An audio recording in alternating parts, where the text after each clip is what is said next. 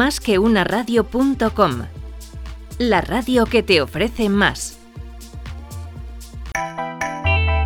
El que avisa no es traidor. Con Luis Vega. Mira que lo advertimos. El que avisa no es traidor. En directo cada día en másqueunaradio.com. Lo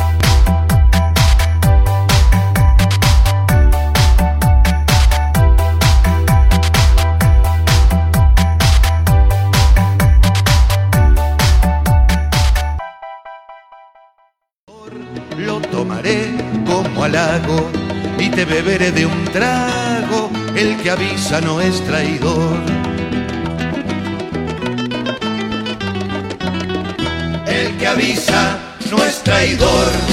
Te voy a beber de un trago.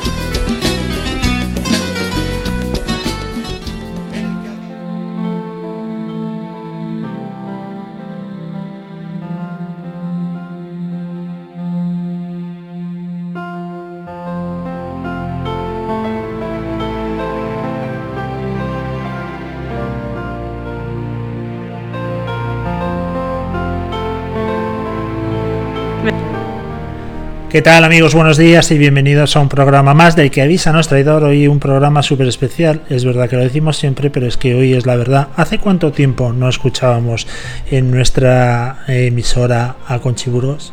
¿Hace cuánto tiempo? Os dejo que lo penséis tranquilamente. Yo la verdad que pensaba que menos, pero cuando he ido a llamarla a través de Skype y he visto chateo con ella hace un mes, se me caían las lágrimas como puños. Un mes sin estar con mi Conchi Burgos. Pero aquí la tenemos de nuevo. ¿Qué tal, Conchi? ¿Cómo estás? Hola Luis, pues muy bien, justo un mes, justo un mes, además el 5 de mayo es la última vez que hemos hablado, sí. pero aquí estamos otra vez. Bueno, la última vez que hemos hablado en antena, porque obviamente tú y yo hablamos al día bueno. como unas 15 veces, pero vamos, eso ya en otro programa. ¿Te parece? Sí, más o menos. Más bueno, o cuéntanos, menos. más o menos. Pero vamos, que sí, hace un mes que no hablábamos, no nos escuchaba la gente hablar. Bueno, pues eh, aquí estás otra vez con nosotros. Eh, obviamente no vas a estar de forma regular porque tus eh, compromisos laborales ahora te requieren en otra parte, que obviamente yo no voy a discutirlo si has hecho bien o has hecho mal. Yo pienso que has hecho fatal, pero bueno, libre eres, te queremos exactamente igual. Sabes pienso. que esta es tu casa y que la has eh, montado y creado conmigo de la mejor manera posible. Y bueno pues eh, te tendremos aquí de vez en cuando. Obviamente no te puedes comprometer como ejecutiva que eres ahora agresiva pero bueno nos dejarás y nos deleitarás con una nueva sección que a mí me hace mucha ilusión porque es de lo que más me gusta en este mundo que es el tema de empresas. Porque se convierte en las dos cosas que más me pueden gustar cotilleo y empresas porque a mí Sálvame no me acaba de enganchar. Entonces me gusta más el mundo de la empresa porque es más corporativo y dentro de ese mundo pues noticias en los diarios económicos que nos han llamado la atención igual que hacemos con Ábalos en ciberseguridad hacemos con Guillermo en temas de política etcétera. Contigo vamos a ver temas de actualidad económica verdad de actualidad económica, sí, de empresas y noticias que vayamos viendo todos los días y que nos llamen la atención por, pues porque sean de actualidad o porque nos llame la atención algún proyecto. Bueno, yo he visto una que te voy a sacar al final, si tú me lo permites, que me llamó la atención. Ayer, mientras te mandaba a las 2 de la mañana eh, mi WhatsApp, y fíjate, ¿eh? hasta qué horas estoy trabajando desde que no estás tú conmigo, eh, me gustaría que me dijeses qué es lo que te ha llamado la atención y qué quieres hablarnos. Pues a mí me ha llamado la atención que hoy en varios, eh, varios eh, periódicos digitales de economía, bueno, de cinco días en expansión básicamente, eh, se habla mucho de, del sector aeronáutico y de que Moody's está viendo poco probable que las aerolíneas se recuperen por completo antes de 2023. Y además dicen que incluso TUI planea aparcar la mitad de los aviones antes de, ante la falta de demanda y bueno, es un tema que se está hablando mucho de la restauración y, este tema yo creo que también da mucho empleo a muchas a muchas empresas, no solo aeronáuticas, sino aerolíneas, sino todas las empresas, proveedores comerciales, aeropuertos, distribuidores, y que se están viendo muy afectadas y que no, que no estamos hablando mucho de ellas. La verdad es que es un, un, palo enorme porque efectivamente la confianza no se va a recuperar en poco tiempo. Ya vimos en el 11 de septiembre, en los atentados, que hubo un caos de aerolíneas a nivel económico brutal, donde quebraron unas cuantas. Pues imagínate aquí, que se multiplica por 100.000. Eh, tú y es la operadora, ¿no? De, sobre todo de vacacional eh, de bajo coste, eh, aparcar la mitad de su flota significa prácticamente tener que cerrar. Sí, prácticamente tener que, cerrar, pero bueno, ha conseguido un crédito del, Banco de Alemania para la reconstrucción y desarrollo, o sea que bueno, ahí van a van a poder salvarlo, pero sí que ha anunciado también el despido de 8.000 empleados y que es el 15% de la plantilla, o sea que a nivel global tenemos un problema ahí bastante importante. Y lo que sí me llama mucho la atención también es que hablando de aerolíneas, IAG ha subido un 100% en tres semanas de cotización, o sea que bueno, por un lado una de cal de arena, ¿no? Pero eso no lo entiendo muy bien. Porque después de la caída tan brutal que, tuvieron, pues claro, subir el 100% tampoco es mucho, pero bueno, que se está, está empezando a remontar.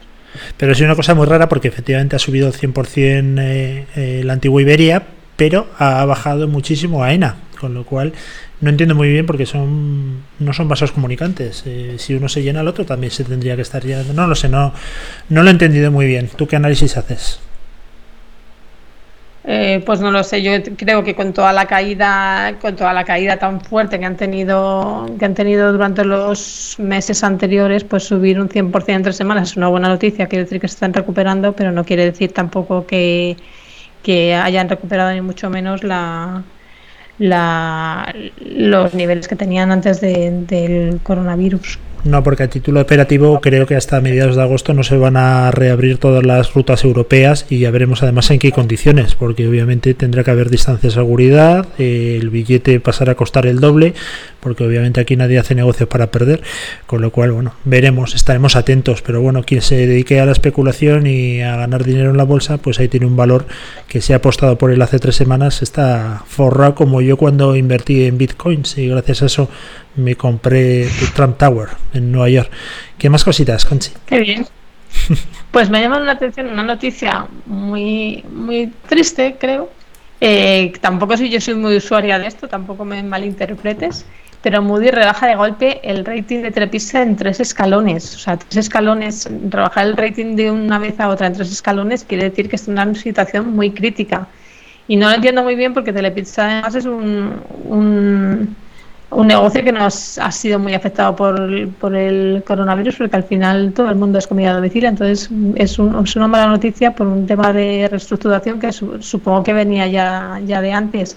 Pero bueno, sí que sí que me ha llamado mucho la atención porque porque pensé que esta empresa justo, aunque el sector de la restauración está siendo muy afectado, se está viendo muy afectado, pensé que Telepizza no y fíjate pues sí sí sí le están rebajando le están rebajando tres escalones del rating o sea que es una muy mala noticia pues la verdad es que tampoco lo entiendo muy bien, eh, porque si algo está funcionando son los servicios de comida a domicilio, que es donde está habiendo un, repunte. De todas formas, te voy a hacer una pregunta como experta. Eh, tú que has trabajado en empresas donde has emitido eh, deuda, cuando emites deuda te tienen que pues sacar una valoración ¿no? de, de esos bonos. Sí. Obviamente esa valoración de bajada de tres escalones no se debe a los últimos 20 días. Habrá sido el análisis de seguramente el primer semestre de Telepizza que no debe ser excesivamente bueno. Habrá que esperar mejor al segundo, ¿no?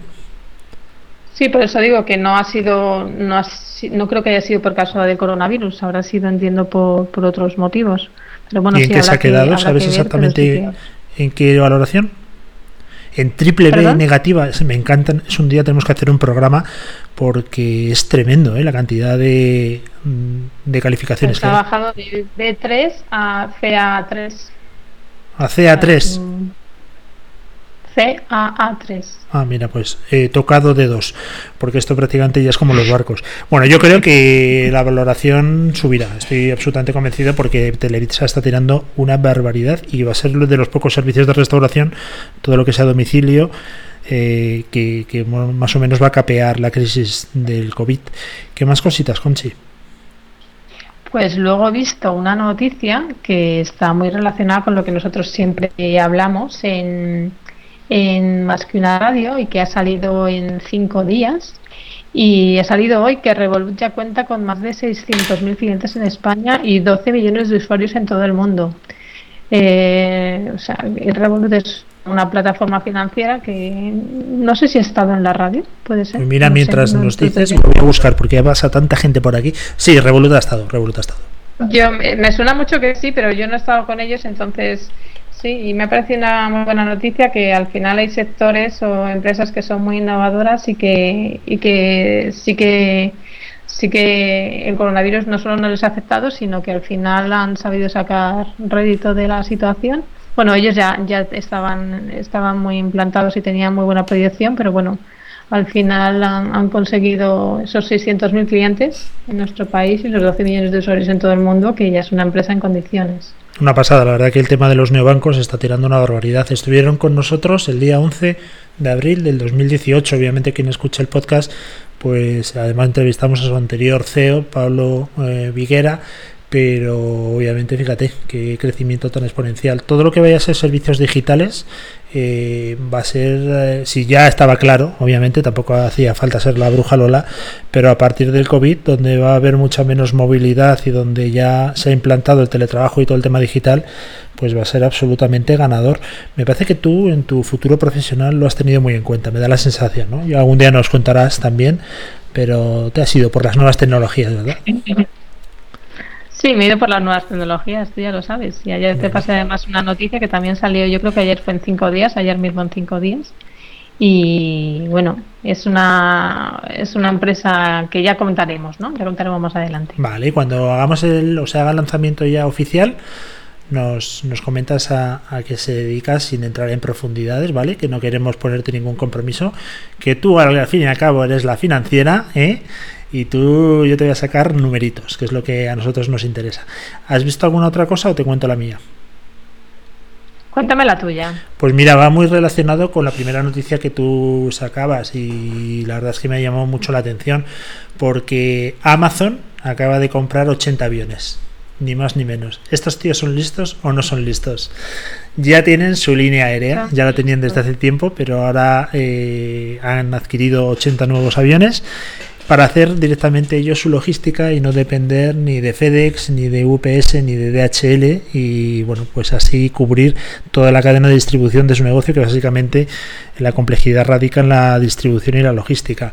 Eh, se habla que este año el impacto que tiene el COVID en las cuentas de Amazon va a ser de 4.000 millones por reestructuración que ha habido, pero eso sí, ha subido la facturación una auténtica barbaridad y es posible que aunque cierren en pérdidas, eh, bueno, pues Amazon posiblemente, esto ya es una opinión mía personal de toda 100, eh, pues eh, compre un país directamente, porque para comprar... ¿Tú crees que Amazon cierra en pérdidas? Sí, sí, están pérdidas. Es una noticia que sale en expansión. Va a cerrar en pérdidas por menos el trimestre, pero debido sobre todo a una inversión de 4.000 millones de, dólares que han tenido que. Que es que hablamos aquí de 4.000 millones con una facilidad asombrosa, pero es que eso casi es un billón de las antiguas pesetas.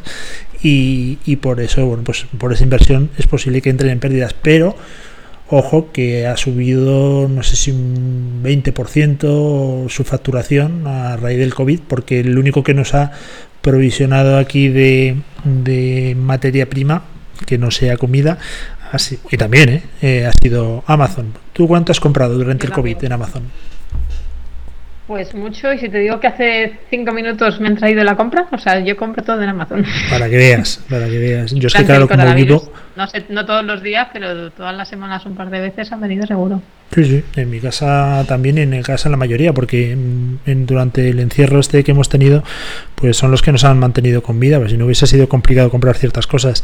Pues eh, lo que te comentaba, han comprado 80 aviones, pero es que me hace mucha gracia que mmm, ahora los aviones se compran por leasing.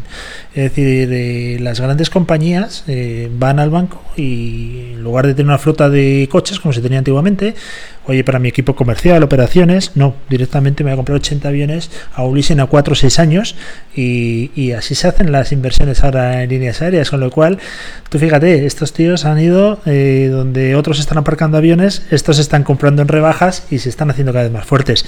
Hay que reconocer que Bezos es un crack y fíjate que han también hablando de Amazon, eh, han ido al mercado indio de la telefonía móvil. Han comprado un 5 o un 10%. La verdad es que tendría que dar la cifra exacta, pero es que no la sé.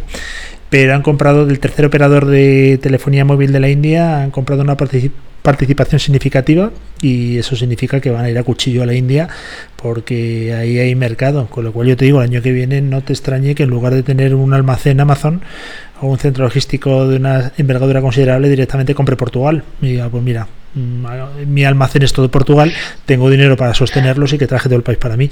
Alucinante lo de Amazon. La verdad es que. O España, así viene en España ya.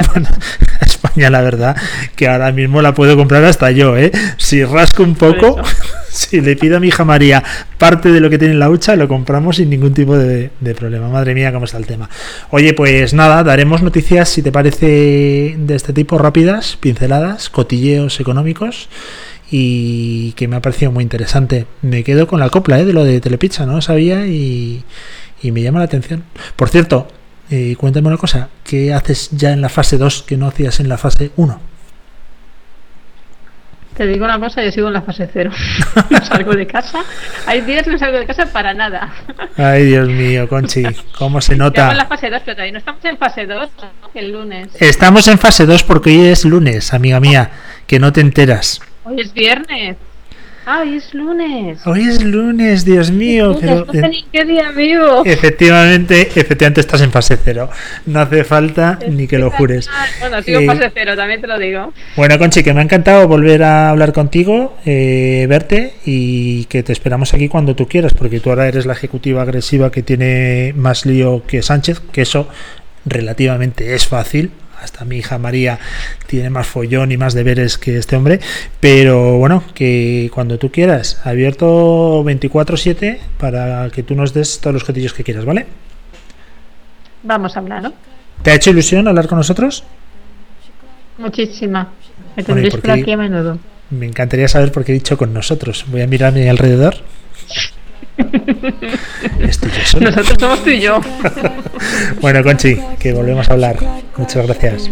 Venga, hasta luego.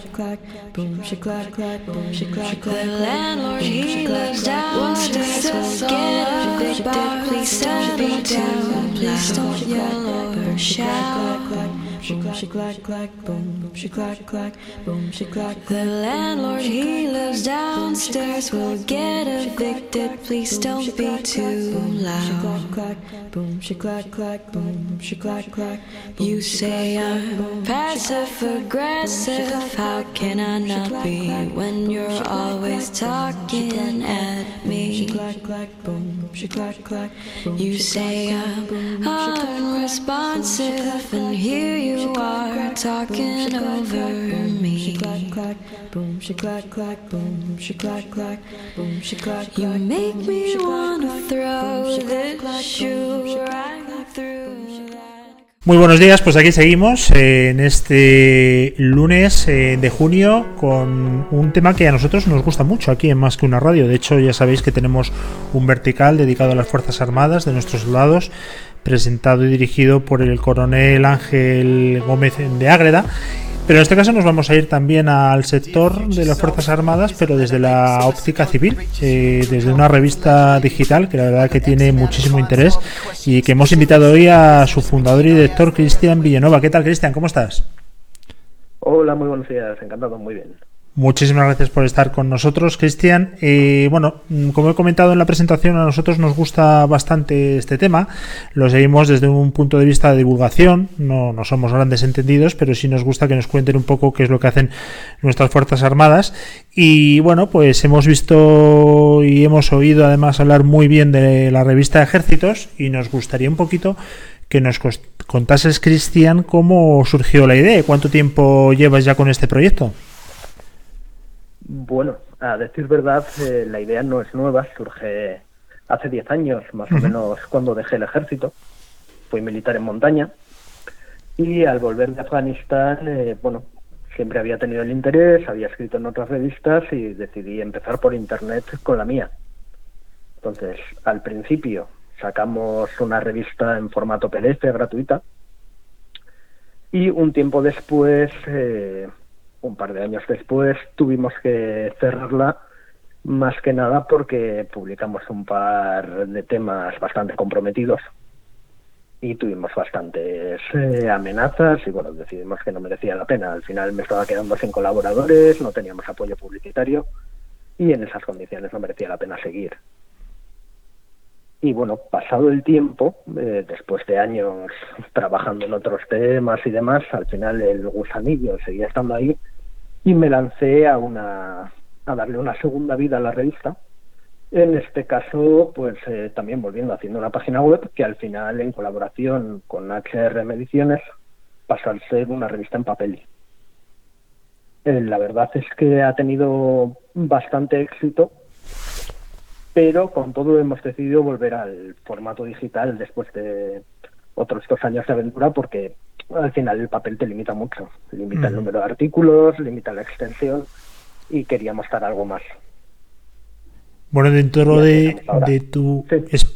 perdona, Cristian, dentro de tu experiencia como, como militar, eh, mm, según nos cuentas, eh, sales del ejército después de tus misiones en, fuera de España. Eh, ¿Por qué sales del ejército? ¿Cuál es el.? No queremos saber el motivo, sino simplemente saber qué es lo que te lleva ¿no? a emprender. Ir de militar profesional a pasar al mundo del empresario. Mira, lo primero que te voy a decir es que no he sido más feliz en mi vida que siendo militar. Quiero decir, a mí me encantaba. Yo me levantaba todos los días con una sonrisa y no he estado nunca mejor que estando de misión. Pero eh, había cosas que no me gustaban. O sea, yo veía que había una serie de problemas y de fallos con los que no podía estar de acuerdo. Y como he dicho antes, yo ya escribía en algunas revistas militares. Entonces, publiqué una serie de artículos en Wajit Internacional y a mí me costaron, eh, pues eso, que me trajesen, me repatriasen desde Afganistán y me quisieron hacer un juicio, lógicamente, me fueron a Jaca a interrogar un teniente del cuerpo jurídico y demás y querían pues eh, en total meterme entre cuatro y seis años de cárcel. Ojo, hacían exactamente lo que tenían que hacer. Quiero decir, yo lo entiendo, o sea, sabía lo que me arriesgaba. Pero como también contaba con el factor tiempo y para que los expedientes militares lleguen a término y den lugar a un juicio y demás, hace falta cumplir unos plazos, sabía que me podía licenciar antes.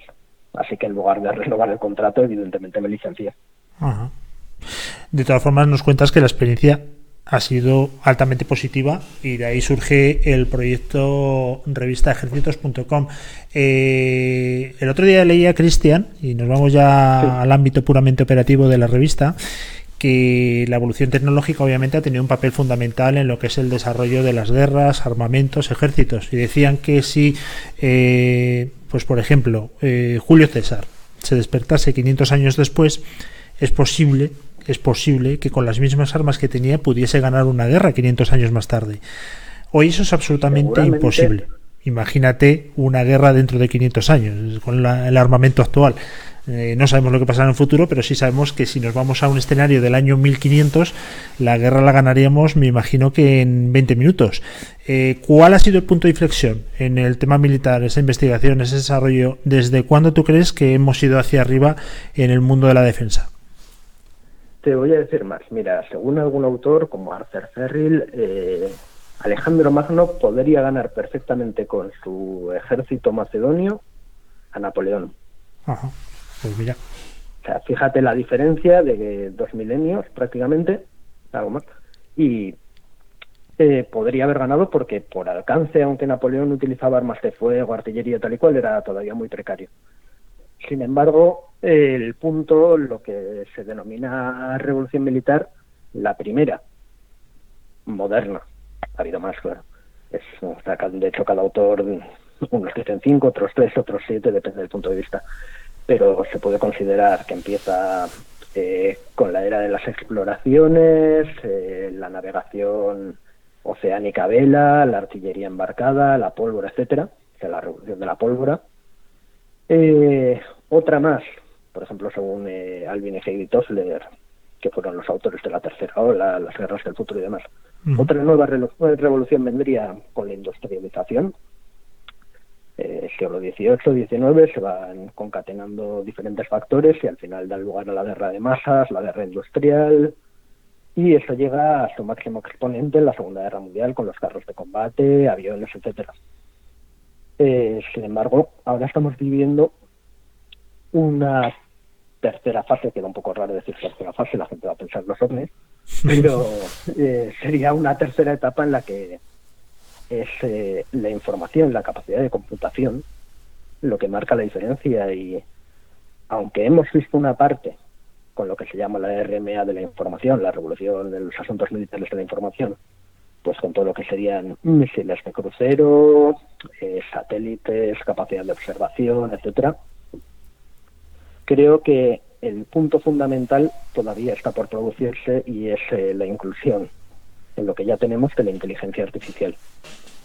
Porque la inteligencia artificial tiene algo que no tenía todo lo demás y es que acelera el ciclo de decisión. Es decir, si hasta ahora, por mucho que tengas satélites y localices objetivos y puedas dirigirles una munición, etcétera, normalmente tiene que haber un humano en el proceso y el humano tiene un tarda un tiempo en decidir. La inteligencia artificial puede hacer todos los procesos mucho más rápido. Entonces, eh, eso amenaza con dejar a ejércitos modernos que tengan todo lo que puedas imaginar, o sea, carros de combate, que tengan aviones tal y cual, por mucho que inviertan, amenaza con dejarlos eh, prácticamente en la Edad Media en comparación con los primeros que consigan dar el paso. Y ahí estamos.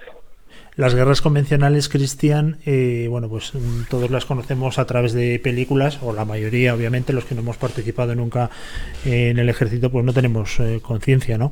Pero hablan mucho ahora que eso mm, ahora ha pasado al mundo cibernético, ¿no? Eh, que las amenazas de los gobiernos están en los ataques que pueden hacer a través de organismos, bueno, pues todo lo que es el ciberespionaje, todo lo que son los ataques programados contra infraestructuras ¿qué valor le das a esas afirmaciones? A ver, eh, hay que diferenciar. Efectivamente se pueden lanzar ataques cibernéticos y de hecho a diario se lanzan miles y miles y miles de ataques. Pero eh, un ataque cibernético no tiene evidentemente el mismo efecto que pueda tener una bomba o un misil de crucero. Otra cosa es sí que podrías, dependiendo del tipo de ataque, por ejemplo, sobre los sistemas SCADA que controlan, pues, por ejemplo, una central térmica, una central nuclear, llegar a tener efectos cinéticos, efectos físicos con el ataque cibernético. Pero hay que diferenciar muy bien. O sea, un ataque cibernético por norma no tiene ese tipo de efectos. Entonces solo es un complemento. Lo que sí estamos viviendo es como el campo de batalla, por decirlo de alguna forma es fácil de entender, se amplía. Si antes luchabas al principio solo en tierra, es decir, con palos, piedras, flechas, eh, lanzas, como quieras, espadas, también poco a poco se fue luchando en el mar. Hace muy poco tiempo también en el aire. Y ahora además luchas en el espacio, luchas en el espacio eh, electromagnético y también en el cibernético. Pero claro, no todos los dominios tienen los mismos efectos ni son susceptibles de obtener los mismos resultados. Hay que enmarcarlo siempre dentro del lugar concreto que le corresponde. O sea, la amenaza cibernética es importante, pero es una parte más. La verdad es que es, eh, muy interesante y no sabemos hacia dónde discurriremos, pero vamos, se está combatiendo en todos los sitios. Yo comí hace un tiempo con un oficial de la Armada y me decían que las guerras se ganan por los submarinos. Mm, la verdad es que me causó esa afirmación tan rotunda pues una curiosidad tremenda. digo, esto, esto es así, y ya que te tengo a ti como experto, te lo quería preguntar, ¿tan importante es el mar? El mar es fundamental por muchas razones. Para empezar, porque es la vía de comunicación más sencilla, es decir, la que permite transportar mayor volumen de mercancías, etcétera. O sea, no las transportamos ni por tren ni por aire. La mayor parte de las mercancías que llegan a Europa o que salen de Europa, por ejemplo, es a través del mar. Eh, aparte de eso, es importante por otra razón, y es que la mayor parte de la población mundial vive en la costa o muy cerca de la costa. Entonces, eh, si puedes acercarte a esa costa o tienes armamento de ataque a tierra, puedes lograr efectos que de otra forma pues te supondrían eh, ataques aéreos a muy larga distancia o desembarcos, etcétera. Y los submarinos cada vez más pueden hacer este tipo de cosas. Eh, lo veremos, si Dios quiere, con nuestros futuros S-80 si algún día le implementan la capacidad de ataque a tierra. También contarán con la posibilidad, por ejemplo, de introducir equipos de operaciones especiales pues para preparar otro tipo de acciones o dar golpes de mano, etcétera. También recolectan inteligencia. son plataformas silenciosas y los más modernos virtualmente indetectables. Entonces son muy importantes. Pero decir que la guerra se va a ganar con submarinos eh, es imposible por una razón sencilla. Y es que los submarinos no permiten el dominio positivo del mar, solo el negativo. Es decir, tú puedes evitar que otros naveguen, pero tú con eso no, o sea, no consigues nada más, no, perdón, eh, evitando que los demás hagan algo, no eliminas su poder ni evitas que te puedan eh, atacar por sorpresa ni nada. Necesitas una flota siempre que esté bien equilibrada entre unidades navales y de super y submarinos, o sea, superficie submarinos. Oye, Cristian, una pregunta que yo creo que nos hemos hecho todos. Además, tú has estado ahí en campo en Afganistán. ¿Cómo es posible que ni los rusos ni los americanos hayan podido eh, tener un dominio en una batalla convencional eh, contra una gente que aparentemente cuando los ves en televisión, obviamente, no tenemos experiencia. Tú sí has estado allí. Pues parece que es un ejército endeble, que es una guerra de guerrillas y que eso, vamos, Rusia en los 80 o Estados Unidos en la actualidad tenía que haber terminado esa guerra en cinco minutos. ¿Qué, es lo que pasa? Ya. A ver, eh, confundimos mucho los términos. Quiero decir, tanto la Unión Soviética en su día, en los años 80, como Estados Unidos en, la última, en las últimas dos décadas, se puede decir que han ganado prácticamente todas las batallas. O sea, eh, la superioridad de armamento es abrumadora la superioridad a nivel táctico en cada enfrentamiento es abrumadora también. Pero, pero eh, es un país muy grande, con una geografía muy compleja, en la que hay multitud de etnias diferentes enfrentadas entre sí. Eh, los juegos políticos son terriblemente complejos. Entonces, cuando tú te ganas el apoyo, por ejemplo, de unos, es un apoyo que siempre es cambiante, es decir, te lo ganas un tiempo y un tiempo después se pactan con otros, etcétera. Entonces, según vas dominando unas zonas, vas perdiendo otras. Eh, los terroristas siempre tienen la opción de recibir el apoyo de la población, de esconderse, etcétera, etcétera, y de devolverte los golpes poco a poco. O sea, ellos ganan eh, porque tienen el factor tiempo de su lado. O sea, ellos saben que todo lo que no sea controlar por completo el país tarde o temprano va a dar como resultado que ellos van a ir recuperando partes, que es lo que está pasando ahora con los talibanes. Entonces, ¿cómo controlarlo a largo plazo? Es impensable porque, aunque militarmente sea factible, económicamente no lo es y políticamente tampoco. O sea, no, no hay nada que... No, es una guerra limitada, para ellos no, pero para nosotros sí. O sea, nosotros solo podemos dedicar una serie de recursos concreta. Y ellos tienen todo el tiempo del mundo y a ellos les va la vida en defender su forma de vida, su país, etcétera. Entonces, como saben que no vamos a dedicar más que hasta aquí, solo tienen que esperar e ir golpeando para que nosotros vayamos perdiendo la voluntad de vencer e imponernos. Y claro, como tienen todas las ventajas del mundo por el lugar en el que está, por la geografía y demás, pues simplemente esperan y van haciendo su trabajo poco a poco. fíjate para que te hagas la idea, estando allí dependiendo de dónde fueses, para ir a un valle que estaba muy cerca, por ejemplo, de Calinao, que es donde estábamos cercados, un valle que en línea estaba a 15-20 kilómetros, en ocasiones tenías que hacer 100 kilómetros o más por tierra para llegar. Claro, los blindados eh, tienen que ir por un camino, no pueden subir las cotas que había allí. Y ellos subían andando en motillo, golpeándose arriba y se iban al valle al lado. es imposible. Sí, sí, sí. Nos hacemos una idea. no nos, sí. o sea, ni siquiera nos merece la pena. O sea, no, no hay ninguna relación entre el coste y el beneficio de estar allí. Oye, vemos en tu en la revista que, que tú diriges, en Ejército, revista ejércitos.com, que luego nos hablas un poquito también de la suscripción y cómo podemos eh, bueno pues eh, recibir puntualmente la revista, un especial de Oriente Medio, eh, con un mapa de Oriente Medio, con 20.000 banderas diferentes de la región. Eso hay alguien que lo entienda porque es desde siempre históricamente es el punto más caliente del planeta. Eh, ¿Es por el tema del petróleo? ¿Hay algo más? ¿Temas religiosos? Eh, haznos un, un, resumen. A ver, se junta todo. O sea, si te dijese que es por el petróleo, te estaría mintiendo. Antes de haber petróleo, que es algo relativamente reciente, también era una región importante. Es una región de paso entre Asia y Europa, por ejemplo hubo puertos francos británicos, los españoles estuvimos allí en el siglo XVI. Eh, siempre ha suscitado el interés de los imperios, desde los que estaban allí como el persa a los que estaban eh, en Europa como el como el Imperio Macedonio, etcétera. es una región que está, por decirlo de alguna forma, en el centro, centro, centro de África, de Asia y de Europa. Así que, para bien o para mal, la geografía manda.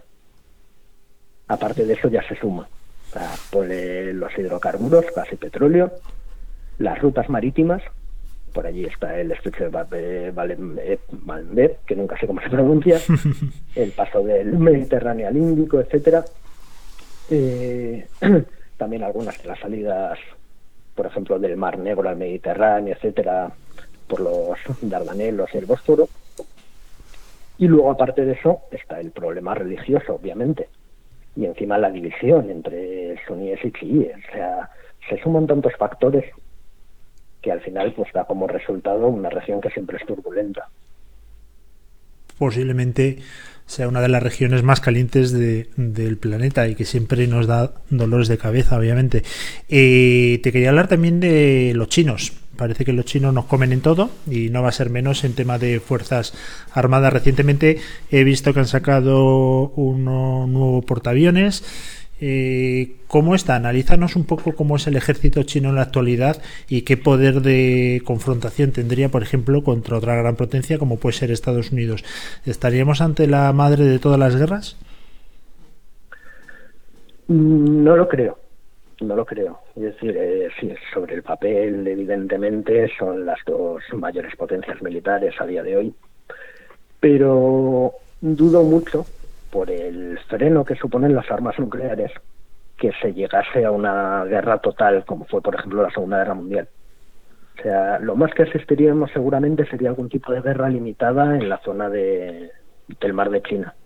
Puede que por Taiwán, puede que por otra razón, pero lo más lógico sería eso. Y en ese caso concreto, toda la pelea china es que su fuerza de misiles sea capaz de sacar de allí eh, a la Armada de los Estados Unidos, eh, golpeando sus portaaviones, golpeando sus unidades de superficie, golpeando las bases militares que tiene Estados Unidos alrededor, de tal forma que en un primer momento le provocase tal número de bajas que la población estadounidense se pusiese en contra de esa guerra, o sea, que Estados Unidos perdiese la voluntad de luchar. Porque China sabe que si no lo consigue al principio, al final, si Estados Unidos pone en marcha todos sus recursos militares industriales, China tiene las de perder. Ojo, por ahora. Es decir, de aquí a 10 años la situación será diferente y de aquí a 20, pues posiblemente sea todavía más diferente la actual. Pero a día de hoy las cosas están más o menos así. Eh, Cristian, te quería preguntar también por el tema de la crisis que nos afecta a todos y que obviamente eso va a traer recortes importantes en los presupuestos seguramente y casi siempre donde se suele atacar primero y recortar es eh, en defensa. Eh, actualmente, si metemos un tijeretazo grande a la defensa española, ¿en qué situación nos podemos quedar de aquí a cuatro años haciendo un análisis a medio plazo? Eh, de aquí a cuatro años y de aquí a diez días. la situación de la defensa en España ya es bastante precaria como para recortar nada. Es decir, eh, lo primero porque los gastos que ya tenemos comprometidos por los programas especiales de armamento y demás son enormes. y a todo eso hay que pagarlo puntualmente, salvo que se pacten nuevos retrasos o se deje de comprar cierto material o lo que sea. Y segundo, porque si la operatividad ya es eh, regular, por decirlo de alguna manera, el primer lugar al que, lo primero a lo que va a pasar factura cualquier recorte es al número de maniobras, misiones en el extranjero, etcétera. Que al final lo que vas a perder es eh, la capacidad de las Fuerzas Armadas para, para responder a cualquier amenaza. O sea, va a ser una pérdida inmediata. Se va a notar enseguida. Ahora bien, incluso con recorte, ah, o gastando lo mismo que gastamos ahora, que en cierto modo, mientras todos nuestros aliados van aumentando el gasto, también sería una forma de recorte, eh, todavía hay mucho camino que recorrer. Quiero decir, las Fuerzas Armadas siguen teniendo muchas eh, plazas que se mantienen pues por tradición o por acudir una serie de vacantes de oficiales, sigue teniendo cuarteles que podrían reorganizarse, cerrarse y ahorrar, o sea, todavía hay mucha tela que cortar ahí. Pasa que lo que dudo mucho es que llegue cualquier gobierno del color que sea y se dedique a reorganizar y a racionalizar en lugar de simplemente a recortar. Eso está por ver. Pero bueno, las consecuencias seguramente sean duras. Si nos metemos en revista ejércitos.com, es eh, la revista que tú diriges, vemos en portada un artículo que me parece muy interesante. Eh, obviamente esta revista es de suscripción, así que no quiero hacer ningún spoiler, Cristian, pero abres un debate de un, eh, unas Fuerzas Armadas europeas. La verdad que, dicho así, parece fenomenal pero en una cultura la europea donde hablamos 28 idiomas y cada uno parece que hace lo que le da la gana, yo lo veo casi imposible, ¿no? Eh, ¿Cómo has llegado tú a ese razonamiento y qué visos le das de credibilidad? Mm, a día de hoy lo veo fatal. Quiero decir, eh, tenemos tres o cuatro artículos tocando el tema y además de autores diferentes y ninguno llega a una conclusión positiva. Es decir, todos estamos de acuerdo en que parece que hay una creciente voluntad política de llegar a constituir unas fuerzas armadas europeas o, y que tengan lo que llaman la autonomía estratégica famosa. Lo que pasa es que luego te pones a pensar realmente lo que hace falta y no aparecen más que problemas. el primero y más importante que lo que nosotros consideramos importantes para nuestra defensa, a nuestros requisitos, son muy diferentes a los que pueda tener Polonia, Bulgaria o cualquier otro país. Y coordinarlos de todos y hacer una estrategia que sirva para todos es dificilísimo. Luego hay problemas industriales, por supuesto, ah, también problemas presupuestarios. Eh, luego hay otro tipo de problemas políticos. Hay países que son más atlantistas y que abogan por mantener eh, la relación con Estados Unidos y que no quieren ni oír hablar de esa eh, de esa autonomía estratégica y de romper la OTAN y de nada parecido. Ah, yo lo veo muy crudo a día de hoy. Y Cristian, eh, desde tu punto de vista de experto, eh, dime cuál es para ti el mejor ejército del mundo en relación a medios, población, unidades, presupuesto, porque es fácil decir que Estados Unidos seguramente tenga el mejor ejército del mundo, pero aquel país que dices, mira, con los recursos que tiene y con lo que está haciendo, posiblemente sea la mejor armada o la mejor fuerzas armadas del mundo. Ese es un debate peligroso porque tú puedes decir que tal o cual es el mejor del mundo, podrías decir que con lo que tenemos e incluso nosotros somos los mejores del mundo. Pero la realidad es que los ejércitos solo se prueban en la guerra. Entonces, yo te puedo decir, por ejemplo, se dice mucho, que los Emiratos Árabes Unidos son la pequeña Esparta, ¿no? Que están consiguiendo hacer unas fuerzas armadas muy bien dotadas, con material muy moderno, que además eh, tienen oficiales bien formados porque van al extranjero, se lo toman en serio, etcétera pero la cruda realidad es que luego has visto la actuación que han hecho en Yemen, por ejemplo, y es bastante mediocre. Aún así, si tengo que elegir un país eh, que me fascina, y además lo trataremos en el próximo número, es Australia. Ah, eh, se lo están tomando completamente en serio y haciendo cosas muy razonables, gastando lo que pueden gastar. Van a tener una armada muy poderosa, tienen una fuerza aérea moderna y equilibrada, un ejército de tierra que además eh, participa en distintas misiones, entonces tiene rodaje. Ah, me parece que lo están haciendo perfecto. Lo que pasa es que, claro, hay que tener en cuenta que tienen a China enfrente. Entonces tienen mucha más, eh, les apremia mucho más a la hora de esforzarse en defensa que a nosotros, que carecemos de cultura estratégica y de cultura de defensa. Y entonces no vemos los peligros que tenemos alrededor. Esa es nuestra gran tragedia. Y Cristian, para ir terminando, te quiero hacer una pregunta de respuesta breve. Eh, dinos cuál es la mejor, desde tu punto de vista, película de guerra, donde podamos ver una aproximación real y no exagerada a lo que es el frente y lo que son las Fuerzas Armadas. Y, también te quería preguntar, eh, pues mira, se me ha ido de la cabeza ahora mismo, así que respóndeme la de la película y ahora te pregunto la segunda. Pues película de guerra, por, eh, por épocas hay muchas, decir, porque además es que en cada época la guerra es completamente diferente, entonces no tendría mucho sentido comparar.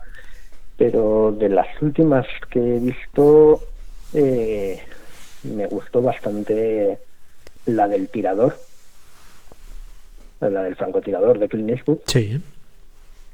Eh, más que nada porque acoge la cara dramática y a veces hasta ridícula eh, de lo que puede llegar a ser el combate y también en un tono más crítico y demás, eh, que explicaba lo frustrante que puede llegar a ser entrenar, ir de misión y tal, para no hacer nada. Porque la mayor parte de la gente que va de misión no llega a pegar un tiro nunca. Es correcto. Y la última que te quería hacer, que ya me ha venido a la cabeza, gracias a Dios, es la, aquella batalla histórica, real o guerra que a ti más te ha impresionado como, como experto. Todos nos podemos hacer una idea cuando leemos los libros de historia de cómo pudo ser, pero tú tienes este cariz de experto que seguro que nos abre los ojos en alguna batalla que tenemos desconocida por ahí. Bueno, experto Seguro que no. es decir, eh, si hay un problema en este país es que todo el mundo dice que es experto.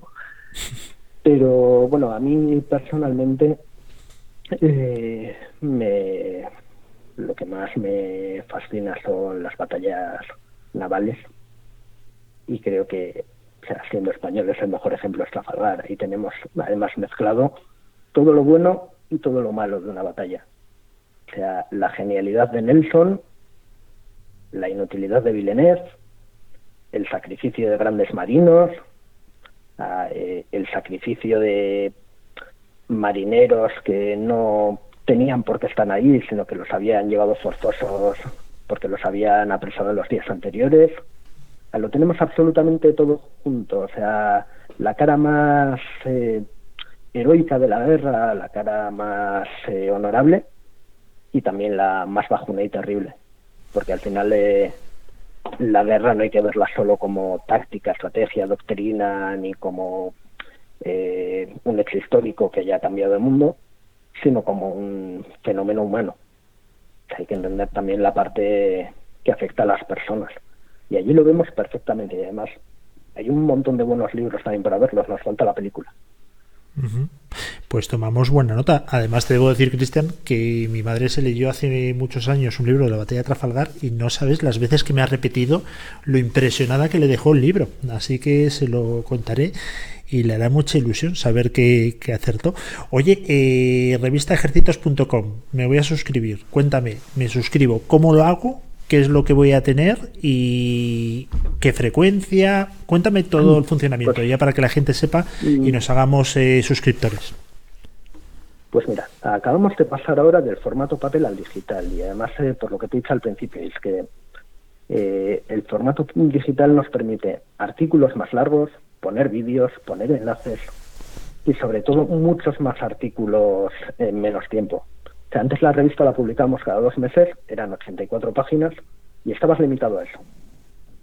Ahora podemos publicar artículos todas las semanas, de la extensión que queramos y con mucho más eh, contenido, explicaciones más largas, eh, recursos adicionales, etcétera. Entonces, seguimos publicando un número cada dos meses que se puede leer a través de la web, pero además del número que incluye 5, 6, 10 artículos, dependiendo de si es un especial un número normal, también publicamos contenido pues cada 3, 4 días un artículo. Y todo por 24,95 el primer año. La verdad es que no puede ser más accesible. Es eh, muy sencillo, tenéis un contenido muy bueno, se lee de una forma rápida, agradable y una experiencia de usuario muy buena en cualquier dispositivo móvil y bueno, coincido 100% contigo, realmente al final el papel pues ya tiene un, un, uso muy residual y yo lo recomiendo a todo el mundo. Te preguntaría 400.000 cosas más porque además no te lo he dicho, lo dejo para el final que yo he sido un piloto frustrado de las fuerzas aéreas. No me dejaron ni entrar porque no veía ni tres en un burro. Así que fíjate, todo lo que me gusta esto y, me encanta hablar con gente como tú que sabe tanto y, que nos da estas lecciones gratis. Así que nada, Cristian, que ha sido un auténtico placer. Cristian Villanova, director y fundador de revistascréditos.com que nos, te llamaré seguro otra vez, porque se me han quedado 200.000 preguntas en el tintero y yo sé además que tenemos una audiencia muy militar, así que tendremos que llamarte de nuevo si te parece bien. Nada, encantado estaré. Un fuerte abrazo, Cristian. Igualmente, gracias. Gracias.